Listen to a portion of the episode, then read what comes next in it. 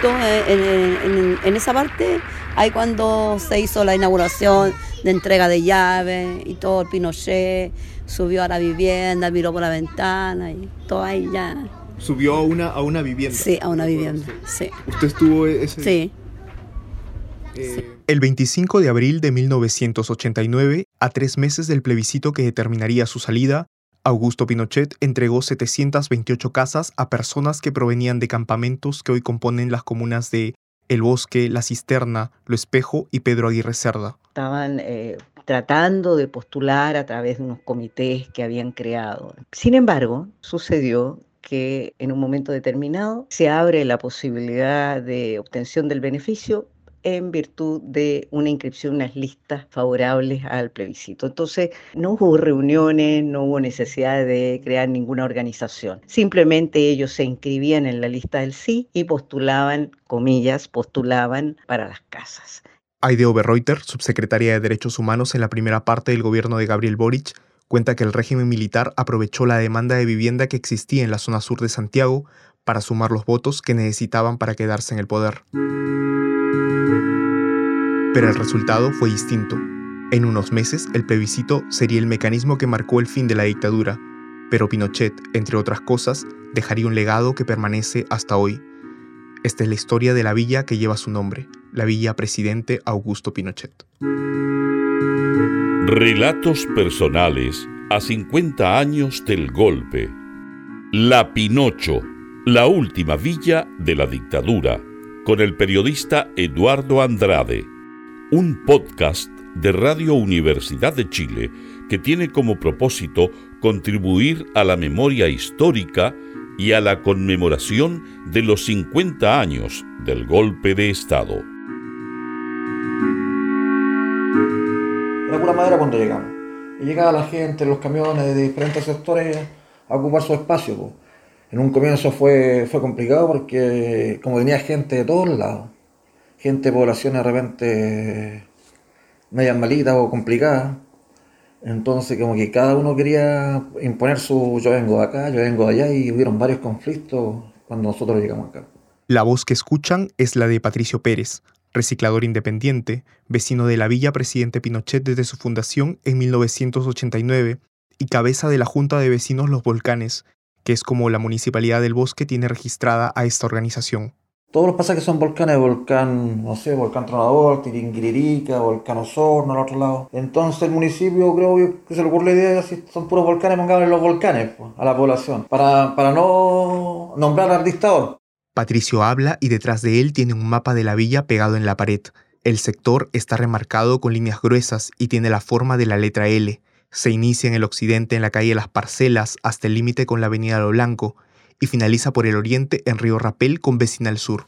Es la primera de cinco poblaciones para arriba. Estos son los volcanes, después viene la población Ríos de Chile, después la población Juan Pablo II, Lo Blanco Norte, la Marina de Gaete y la Cardenal. son seis. A, la comuna del bosque, sí. Ahí son seis, contando esta para arriba. Se trata de una villa de calles angostas, casas pareadas de hasta dos pisos y pintadas de un color blanco aperlado. A primera vista se nota en ellas un antejardín que muchos han sacrificado tratando de ganar más espacio y quienes no lo han recubierto con rejas metálicas para evitar robos. Debido al alto riesgo de incendios que hay aquí, los muros cortafuegos son de las primeras opciones al momento de hacer cambios. Aquí los vecinos, cuando tienen que unirse, se unen. Por decirte, ese pasaje tanto hubieron dos casas que, tres casas que se quemaron. Hay los vecinos todos haciendo colecta para allá, para acá, para tirar para arriba. Antes de ayer se falleció una, una vecina del otro lado. Se hizo una colecta ayer para entregarle a los familiares. Es una unión que, que hay. Este es Manuel Baeza, vicepresidente y tesorero de la Junta de Vecinos y junto con Patricio, de los dirigentes más antiguos aquí. En sus 34 años de historia, la Pinocho, como le dicen algunos, ha conseguido tener dos plazas, dos canchas de losa y una de césped artificial, y una oficina para la Junta de Vecinos que comparten con la Fundación de las Familias. Hay también cinco iglesias evangélicas, una capilla católica y hasta un jardín que, por cierto, también se llama Los Volcanes. Pero si la villa aparentemente está tan identificada con este nombre, ¿de dónde nace el dilema que los llevó a las notas de prensa como la Villa Presidente Pinochet? Soy Sergio Grestoso, historiador, eh, profesor titular de la Universidad de Chile. Gres es clave para entender esta historia, Y es que en 2013, en medio de un proceso similar que determinó el cambio de nombre de una de las avenidas más importantes de Providencia, junto con otros actores del mundo social y político formaron el colectivo Ciudadanos por la Memoria. Era la víspera del 40 aniversario del golpe militar en Chile, cuando la avenida 11 de septiembre pasó a llamarse Nueva Providencia. Pero los símbolos que dejó la dictadura en el país no terminaban con eso.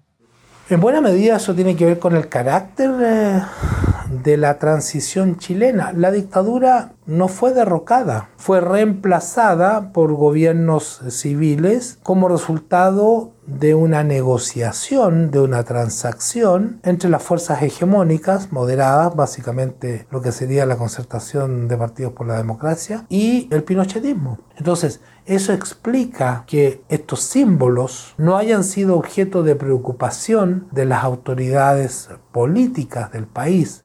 Ciudadanos por la Memoria ha sido trascendental en cambios como el de la calle Almirante Gotuso, quien fue ministro de Hacienda de Pinochet, por el de la educadora Amanda Labarca, ocurrido en 2016, o hace poco, en 2022, en el retiro de la estatua al almirante José Toribio Merino, miembro de la Junta Militar durante los 16 años que duró la dictadura del Museo Marítimo Nacional de Valparaíso. En el caso de la Villa Presidente Pinochet, la denuncia se hizo pública en 2018 a través de... Un juez de, San Miguel, Gonzalo Neira, tuvo que tramitar una orden de embargo. Y una orden de embargo que tenía como dirección una habitación situada en esta Villa Presidente Pinochet. Y este juez, una persona de conciencia democrática, puso el grito en el cielo. E incluso envió un oficio a la Corte Suprema diciendo que cómo era posible que un violador de derechos humanos tan connotado como fue el dictador fuese honrado de esta manera. Y la noticia también impactó en la villa. Aquí nuevamente Patricio Pérez de la Junta de Vecinos. Cuando aparece en las redes sociales y las noticias el tema del, juez Gonzalo Neira, ahí como que ahí como que tomó fuerza, como que dijimos, podemos cambiarle el nombre a, este, a esta población, porque para atrás no, no, no había. en la junta de vecinos yo lo conversé con los otros integrantes. Con los otros integrantes incluso hicimos varias, varias reuniones con, Sergio Gres, con el historiador. Hicimos con dos o tres reuniones con él. Sergio Gres los contactó. Nosotros los contactamos así con, con Gonzalo Neira, con el juez de la República. A él, con él tuvimos reunión acá y los comentó cómo, cómo, había sido, cómo había sido la historia, qué es lo que había pasado. En su oficina del segundo juzgado civil de San Miguel, en el mismo lugar donde se enteró de la existencia de la villa, el juez Gonzalo Neira reconstruye la historia. Eh, mira, esto fue en el año 2018, pero lo recuerdo bastante bien porque fue, creo, una circunstancia que marcó en gran parte mi carrera como juez. Estábamos en el contexto de un juicio sobre eh, desalojo de una propiedad por el término de un contrato de arrendamiento y a mí me llamó mucho la atención que el desalojo se debía producir en un domicilio que estaba ubicado en una villa denominada Presidente Pinochet. En concreto, lo que hizo Neira fue advertirle a la municipalidad del bosque de esta situación. El problema, y que fue lo que finalmente generó una respuesta en su contra, es que lo hizo utilizando una resolución judicial. El tema legal era así. Al amparo de un término denominado como control de convencionalidad, los actos del Estado deben regirse conforme a la Convención Interamericana de Derechos Humanos.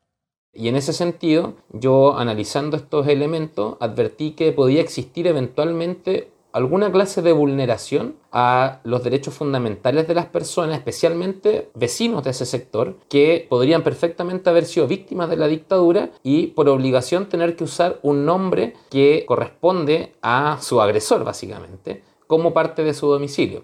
A estas alturas, la historia de la Pinocho empezaba a circular con fuerza en distintos medios, y aunque hubiese querido hablar en ese momento, Neira dice que rechazó a varios periodistas debido a la investigación en su contra. ¿Sabía usted antes de que, digamos, se conozca mediáticamente el caso de la villa del presidente Pinochet que existía una villa con ese nombre o fue como sorpresivo para?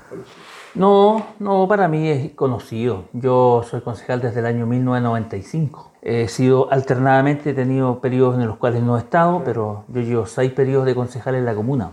Este es Carlos Contreras, abogado de profesión, concejal, ex candidato a la alcaldía del Bosque, militante de Renovación Nacional y autor de la denuncia en contra de Gonzalo Neira. Dice, sin perjuicio de lo anterior, eso lo, lo tengo acá yo anotado, oficios a la Dirección de Tránsito y Consejo Municipal de la Ilustre Municipalidad del Bosque a fin de que evalúen el oprobio que pudiera ocasionar a los vecinos el nombre de la Villa Presidente Pinochet, existente en la dicha comuna, al hacer apología de quien dirigió la violación sistemática de derechos humanos por parte del Estado. Entonces, yo leí esto y yo dije, oye, esto es todo lo contrario de lo que yo estudié en la Escuela de Derecho de la Universidad de Chile. Yo soy abogado. Y la sanción no tardó en llegar. Me formularon cargo, me sancionaron y finalmente quedé con una sanción de amonestación privada.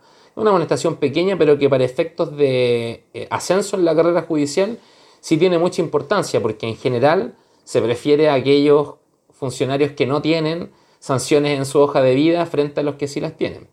Pero por otra parte, la resolución de Neira marcaba un precedente respecto de la postura del Poder Judicial en Chile frente a los crímenes cometidos en dictadura. Esta es la única resolución que condena a Augusto Pinochet por crímenes de lesa humanidad, porque eh, no existe ninguna sentencia de ningún tribunal de Chile que haya condenado a Augusto Pinochet por sus delitos. Pero cuando una resolución como esta reconoce que efectivamente Augusto Pinochet fue el líder de una organización estatal dedicada a violar sistemáticamente los derechos humanos, de alguna manera es, una especie de condena ex post. Es decir, una sanción simbólica, pero que dejaba la pregunta abierta. ¿Cuán lícito era mantener el nombre de esta villa luego de décadas de impunidad en el país? Aquí Sergio Gres explica el revuelo que se generó después. Sirvió para que eh, sectores de la opinión pública nos eh, enteráramos de, la existencia de esta aberración décadas más tarde. Y de esa manera eh, entramos en acción, nos pusimos en contacto en primer lugar con eh, la Junta de Vecinos, luego con el entorno, los asesores, eh, personas cercanas al entonces alcalde de la comuna, Sadimelo. Participamos en una sesión de Consejo Municipal donde se trató el tema, expusimos nuestro punto de vista, que era por lo demás el punto de vista de la Junta de Vecinos, con la cual nos reunimos en numerosas oportunidades, y eh, la conclusión que salió de aquella reunión el año 2019 fue que para ser eh, más eh, democrático y participativo el proceso de cambio de nombre debía llamarse un plebiscito de los pobladores. Pero esta consulta nunca sucedió. En la segunda parte de este podcast conoceremos más sobre la postura de los vecinos de la villa y la pugna abierta con la actual gestión municipal en el bosque. Yo soy Eduardo Andrade y esta es La Pinocho, la última villa de la dictadura.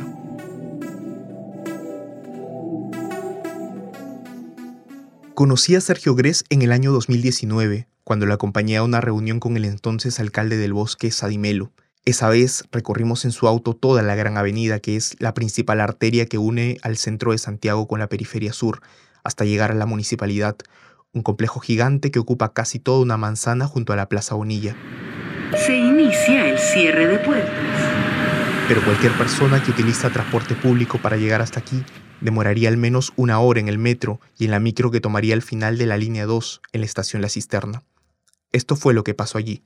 En general lo que declararon era una disposición eh, más bien favorable. Nosotros participamos, como te decía, en una reunión del Consejo Municipal de Bosque el año 2019 y salvo algún concejal eh, de Renovación Nacional que fue el más eh, reticente a la idea, el resto manifestó una buena predisposición a lo menos a la realización de un plebiscito. La votación respecto del cambio de nombre de la Villa Presidente Pinochet se llevó a cabo ese mismo año en el Consejo Municipal. El resultado, siete votos a favor versus uno en contra, el del concejal Carlos Contreras. Se trató de poner en tabla el Consejo. Rápidamente hubo algún concejal que prendió con esto, se entusiasmó con esto y empezaron a, activar esta situación. Y créeme que eh, yo lo dije siempre, ojo, para ponerle o quitarle el nombre a una población, oye, preguntémosle a la gente primero. Pero una consulta ciudadana de este tipo no era la respuesta que esperaban en Ciudadanos por la Memoria. Así lo explica Sergio Gres. El Consejo Municipal es soberano. O sea, podría no haber plebiscito y el nombre se puede cambiar eh, igualmente. De hecho, En casi todos lados los cambios de nombre, en cualquier sentido, se hacen sin plebiscito. En Providencia no hubo plebiscito para sustituir 11 de septiembre por eh, Nueva Providencia. Tampoco lo hubo en Santiago para el cambio de nombre de Almirante Gotuzzo a Educadora Amanda Labarca. En este punto tenemos que considerar que la propuesta de una consulta ciudadana no se dio solamente por la resistencia del concejal Carlos Contreras. De hecho, en la reunión con Sadimelo a la que acompañaba Sergio Gres, el exalcalde se mostró sorprendido de que Ciudadanos por la Memoria contara con el apoyo de la Junta de Vecinos. Y es que, en palabras de Melo, que además fue el primer alcalde del Bosque en 1991, ya en el 93 se había intentado realizar un cambio de nombre en la villa, pero los vecinos lo impidieron. Aquí nuevamente Patricio Pérez. Sentían que le han regalado, que Pinochet le regaló, le regaló una casa. Le regaló una casa porque mucha gente que vivía, como te comentaba, mucha gente que vivía en campamento.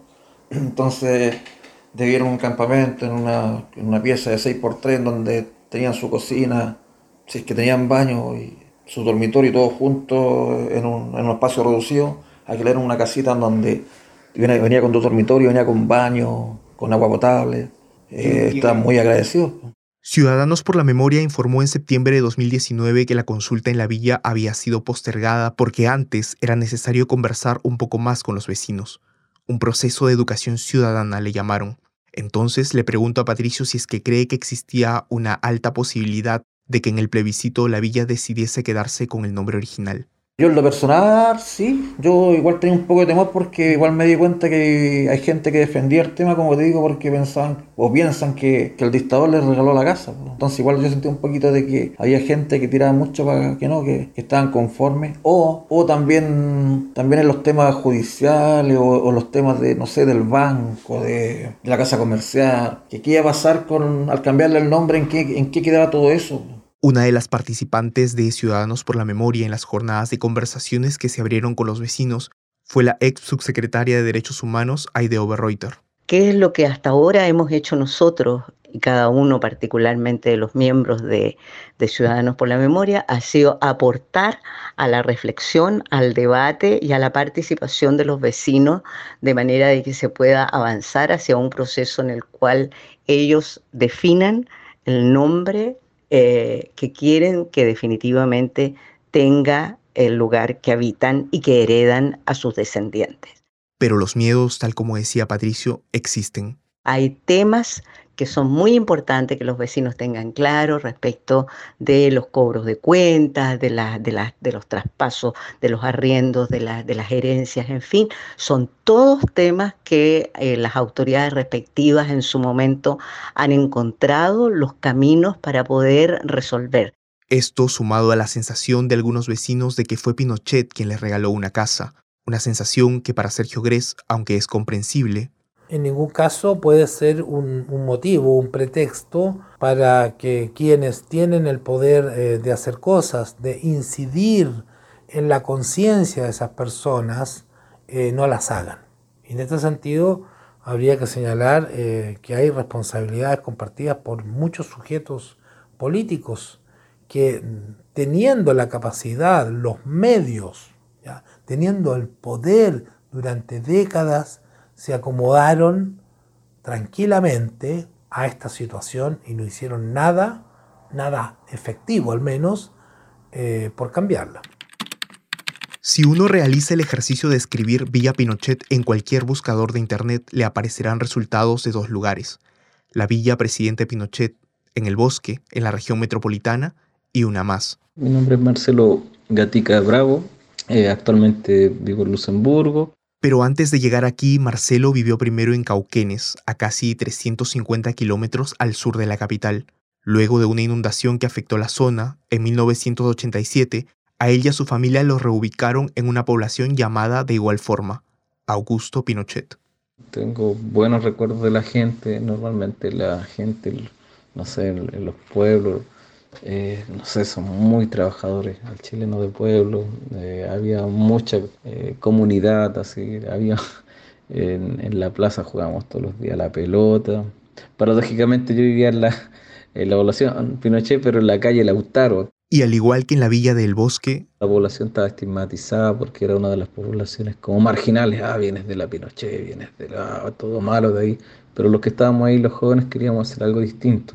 Eh, muchos salimos a estudiar y claro, algunos también a lo mejor siguieron, siguieron otros caminos. No hay certeza de si estos son los dos únicos lugares de Chile que actualmente llevan el nombre del dictador. Lo que sí se sabe es de las políticas habitacionales de Pinochet que incluían la movilidad de los campamentos hacia la periferia de las ciudades. Aquí Manuel Zúñiga, actual alcalde del Bosque, lo explica mejor. La comuna del Bosque fue una comuna periférica. Nosotros fuimos parte de la periferia, no, somos parte de Gran Santiago. Hoy día sí lo somos, pero hace 60, 70 años atrás no lo éramos. Por lo tanto, toda la gente que no caía en el centro de Santiago, excepto en el Gran Santiago, lo tiraron a la periferia. Cuando se hizo la, periferia, no se pensó en los temas del desarrollo urbano, medioambiental, en ningún tema. Y es un pegoteo de villas y poblaciones. La otra certeza es que el nombre tampoco fue casualidad. Aide Oberreuter, de Ciudadanos por la Memoria, dice que ocurrió en... Un momento en el que el dictador sabía que tenía que salir, que ya no le quedaba más tiempo y que estaba generando todos los amarres posibles para eh, dejar establecida su presencia en la historia nacional. Bueno, pues esta es una de las formas en las cuales lo hizo y lo hizo de manera totalmente inconsulta. Nadie le preguntó a los pobladores cómo querían que se llamara su villa, su población. Dejando así un dilema que persiste hasta hoy. ¿Cómo le hablas a la villa sobre borrar el nombre de un personaje al que le agradecen por una vivienda, pero que es el mismo que provocó la desaparición y el asesinato de más de 3.000 personas en el país? Si me la entregaron con ese nombre, yo creo que sería importante que quedara, porque es plata que se va, que se gasta de, del pueblo. Si yo le pongo un nombre a mi hijo y, y viene otro, pero ¿cómo la llaman? No, creo que ese es el verdadero nombre que le dieron. Para mí, la Villa, Villa Pinochet es lo correcto. Esta es la postura de Manuel Baeza, por ejemplo, vicepresidente de la Junta de Vecinos de la Villa. Al escucharlo, recuerdo que en la conversación que tuve con el juez Gonzalo Neira me dijo... Si tú haces un análisis de qué es lo que piensa la comunidad en relación a lo que piensa eh, o el consejo, que el consejo de una comunidad, de una municipalidad en general, tiende a ser lo más representativo que tiene. Un, es la organización más representativa de la institucionalidad chilena, sin duda alguna. Y si esto es cierto, opiniones como la que defiende aquí el concejal Carlos Contreras no deberían sonarnos tan descabelladas. Lo dije en su momento. O sea yo me la jugué, me la jugué en ese sentido. Dije, momentito, antes que, ¿por qué en vez de resolver los ocho que estamos aquí, por qué no le preguntamos a los propios vecinos? ¿Te fijas? Yo me la jugué un poco y eso es porque, claro, yo soy tan antiguo como concejal que igual yo, de una u otra manera, yo conozco los sentires. A Carlos le pregunté también si es que, más allá de una consulta ciudadana, cree que el cambio de nombre debería darse de forma natural, sin pasar exclusivamente por una decisión del Consejo Municipal, y esta fue su respuesta. Sí, lógico. Oye, me acabo de enterar que la, que la, que la alcaldesa de Viña le quiere poner eh, Salvador Allende a la calle Quillota. Está en pleno centro de, de Viña, en el casco urbano. ¿Para qué? Tenemos lleno, lleno de, de, de, calles que se llaman Salvador Allende, Víctor Jara, Violeta Barra. Hay una, hay una, hay una, no sé cómo, sé cómo decirlo, pero eh, es una, a toda costa meter nombres de, ¿para qué? Si al final igual es el mismo grupo, el mismo porcentaje, el mismo. Y además, eh, además el resto se da cuenta. Y suena como chistoso. Las opiniones en la villa tienen distintos matices. Para mí no es relevante el tema del nombre. Hoy en día yo me siento identificada como Villa Los Volcanes. Si es por un tema de escritura, de papel, si es necesario firmar para que se cambie, habrá que firmar. Pero como te digo, a mí no es que me identifique el nombre Villa Pinochet o Villa Los Volcanes y a medida como pasa el tiempo es como que ya es un tema de costumbre. Algunas son más conciliadoras, como Laura Reyes, que llegó a la villa cuando tenía tres años y hoy es dueña de un almacén ubicado al frente de la sede de la Junta de Vecinos. Otros, en cambio, son indiferentes. Cuando llegó, ¿usted le generó algún tipo de... ¿De conflicto? ¿De conflicto que se No, no, ninguno. Ya. Ninguno. La realidad, ninguno. Es que no va en el nombre de la villa, va como uno... A ver, cómo la gente cuide su vida. O sea, si da lo mismo si se llama Vía Pinochet, se llama Vía de los Volcanes o como se llame. Este es Manuel Limas, paramédico, delegado del pasaje Volcán Peteroa de la Junta de Vecinos. Es de los más jóvenes de la organización y en la villa solo lleva viviendo 10 años. acá la delincuencia está muy fuerte, Mm. está ya tomando sectores que nosotros habíamos recuperado antes de la pandemia, ahora con la pandemia lo volvimos a perder, empezamos desde cero. Entonces lo más, lo más problemático hoy en día es la seguridad, Mm. la delincuencia, la salud.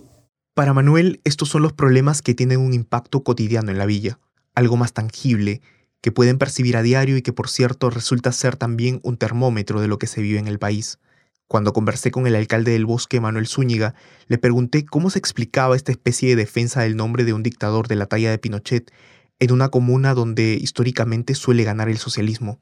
Que ser muy concreto. El 10% de la gente puede estar eh, militando en algún partido político. El 90% de la comunidad no tiene que ver con temas de la política. No son ni siquiera políticos partidistas ni nada. La gente acá vota también por el alcalde, por la persona, más que por los partidos, para ser franco. El 10% yo diría que es normalmente un activo político permanente, Partido Comunista, Socialista, DC, etc. Pero el 90% son vecinos puros y sinceros, que ellos lo que hacen efectivamente es salir de su casa trabajar y volver. Nosotros somos una comuna dormitorio. No tenemos empresas tampoco, no tenemos cordón industrial. Pero como nada es casual, esta desconexión que explica el alcalde también se replica en casos como el de la villa homónima, en Cauquenes. Mauricio Gatica, además, es escritor y dentro de su obra una vez publicó un texto titulado Y desperté en la población Pinochet. Con sorpresa, ningún estudiante de cuarto medio sabía que había pasado la caravana de la muerte por la ciudad. Muy pocos sabían del pasado del barrio Estación y se produjo un silencio abismal al preguntar si había cambiado el nombre de la población Augusto Pinochet. Esta es El la parte del texto donde Gatica vuelve a su población ya de adulto, conversa con alumnos de un liceo y se da cuenta de que nada ha cambiado. Al final ya te acostumbrabas, estaba naturalizado, porque justo en esa época era dictadura cuando se, se crea esta, esta población. Entonces la gente en primera instancia estaba feliz. Entonces fue ahí el dictador, ahí se hicieron, fueron los carabineros, se hizo la bandera. Entonces la gente en el fondo estaba feliz. Entonces muchos decían, oh, Pinochet me dio la casa. Y ese recuerdo, el de Pinochet llegando a la villa y entregando personalmente una casa, es de una potencia al parecer imborrable. Justo en, en- en- en esa parte, ahí cuando se hizo la inauguración de entrega de llaves y todo, el Pinochet subió a la vivienda, miró por la ventana y todo ahí ya. Subió a una, a una vivienda. Sí, a una vivienda, sí. ¿Usted estuvo ese...? Sí, eh, Varios vecinos en la villa Presidente Pinochet, incluido Patricio Pérez, me aseguraron que el dictador llegó hasta aquí para entregarles una casa. Vino Pinochet a entregarla. Yo no lo recuerdo, pero, pero sí la gente, lo que, lo que dice la gente es en realidad cuando vino a buscar las llaves, está Pinochet, Pinochet entrega las casas. Pero solo una de las vecinas con quienes conversé me aseguró haberlo visto. yo me llamo Verónica Moscoso Ramírez y acá llevamos 34 años.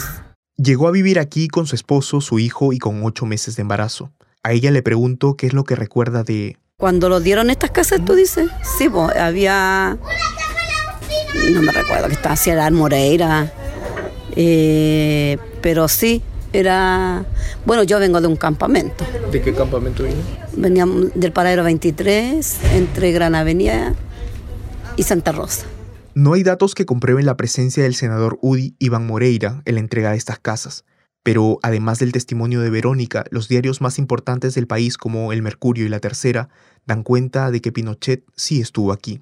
Eh, el presidente cuando vino a entregar las casas, Pinochet, Pinochet, cuando vino a entregar las casas acá, él, hizo- Había- él hizo la entrega acá. ¿Había visto esa fotografía antes o...? Esa no, otras sí. Este fue el momento en el que le mostré a Patricio el recorte del diario La Tercera donde aparece Pinochet estrechando la mano de una niña en la que fue quizás la última de las villas que inauguró mientras estuvo en el poder. En la nota que la acompaña, además, hay datos que Patricio tampoco recordaba, como que la ceremonia se realizó al mediodía, que la primera dama, Lucía Iriart, también estuvo presente, que los carteles de la gente se leían frases como Don Augusto, dele no más.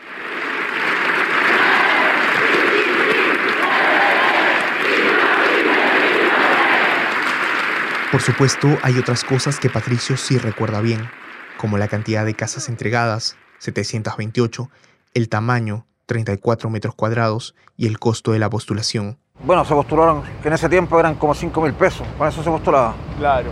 Fue súper, salió súper rápido, como que las casas estaban listas. Hoy Patricio quizás es el único de la Junta de Vecinos que está plenamente convencido de que mantener el nombre de la villa es un error y una ofensa. Una vez, en las reuniones de vecinos a las que asistí, escuché que algunos decían que quizás es una obsesión suya lograr este cambio. Y claro, él no lo niega. Para mí sí, por el tema de que Pinochet fue un dictador, fue un dictador, fue un asesino, mataron gente en dictadura y solamente por pensar distinto. Entonces no puede ser que nosotros tengamos el nombre de nuestra población eh, como, como honrando al dictador. No debería ser.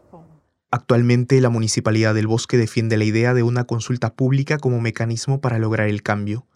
El resquemor del alcalde a realizarlo de forma automática es que suceda lo mismo que pasó con la calle Los Morros, al costado de la villa llamada hoy Avenida Padre Hurtado. En algún momento llegó y se cambió el nombre. Y, solamente se hizo entre cuatro paredes en el Consejo Municipal de hace muchos años atrás. Entonces la gente cree que uno llegue y cambia las cosas por arriba, no con la participación de la comunidad. Y aunque Zúñiga recalca que en la municipalidad siempre se le llamó Villa Los Volcanes, no podemos homenajear a un dictador, a un genocida. Eso es imposible. O sea, la historia no debiera hacer eso. Y por lo tanto, claro, en su momento era presidente de Chile, un dictador, y por lo tanto, claro, podía poner el nombre que quisiera, pero yo creo que hoy día, con los antecedentes y con lo que sea eh, en estos 50 años, ¿no? Se ha podido revelar y claramente, digamos, es muy antagónico, no, no, no, no corresponde. Pero además lo segundo tiene que ver con los 50 años, ¿no? con esta reflexión que tiene que ver dictadura versus democracia. O sea, hoy día como que también nos invita invitar, nos, invita ¿no? a conversar, a reflexionar sobre la democracia que hoy día tenemos. Democracia, un sistema que sí, a veces nos golpea con resultados inesperados, pero que siempre son un síntoma de algo más. Y uno tiene que en estas cosas estar disponible a ganar y a perder a veces, porque eso es así, o sea, la democracia tiene que expresarse. La última vez que vi a Patricio le pregunté, ¿Cómo ve el futuro de, esta, de esta villa? Mira, que se, que se cambie o no se cambie el nombre, no, no va a influir mucho con lo que va a ser la población a futuro. Hay poco, hay pocas, hay poco dirigentes, hay poco que lo juntemos, lo hagamos un cambio en la población. Entonces no veo, hay mucho tráfico también. Entonces. Digamos, usted es como medio pesimista del futuro de la, de la villa. La verdad sí, no, no lo veo mucho de que las cosas cambien mucho. Un abandono que no termina, pero que empezó por un nombre. Esta historia fue escrita y reporteada por mí entre los meses de abril y mayo de 2023. La revisión de archivo fue realizada por Julieta Garagay y la edición sonora es de Camila González.